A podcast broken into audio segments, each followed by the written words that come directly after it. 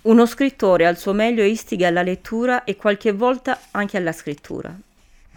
Pasolini mi istigava a formarmi un'opinione in disaccordo con lui. Era un intellettuale la cui funzione è quella di rasentare i confini di un pensiero, fornendo così al lettore il perimetro dell'argomento. Chi invece asseconda l'opinione prevalente, l'intruppato al centro, toglie dal suo impasto il lievito e il sale. Chi fa il moderatore della propria moderazione si sottrae al compito. In più Pasolini aveva la dote del coraggio fisico, che consiste nello stare da solo in terra di nessuno.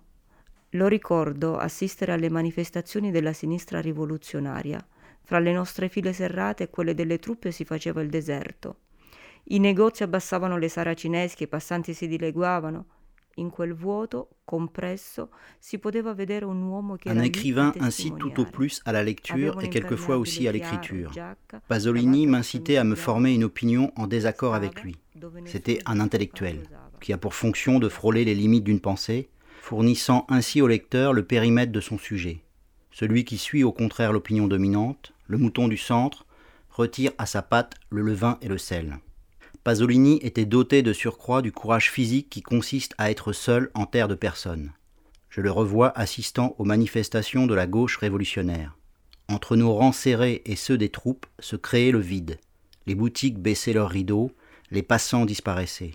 Dans ce vide comprimé, on pouvait voir un homme qui était là pour témoigner. Il portait un imperméable clair, une veste, une cravate et une chemise blanche. Il se tenait là où aucun de ses semblables n'osait être. Il savait être là. J'insiste sur lui pour comparer ces temps-là avec les temps actuels. Éclaboussures et écume à terni. Le don divin de l'eau, pour le progrès, se transforme en chiffres. Pour l'industrie électrique, par exemple, l'excitant abîme des cascades se traduit en kilowatts et en ampères. Et voici justement les célèbres chutes des Marmorés, le Niagara de chez nous qui, pour la fête des eaux, emplissent à nouveau de grondements, d'écume, de jets vertigineux, de rigoles tourbillonnantes le décor d'ombris. Le temps d'une journée, et les gens accourent de partout pour assister au miracle des marmores, l'eau chante de nouveau aux différents niveaux de l'escalier de roche, remplissant l'air d'éclaboussures, d'une assourdissante poussière blanche qui se lève en d'impalpables nuages.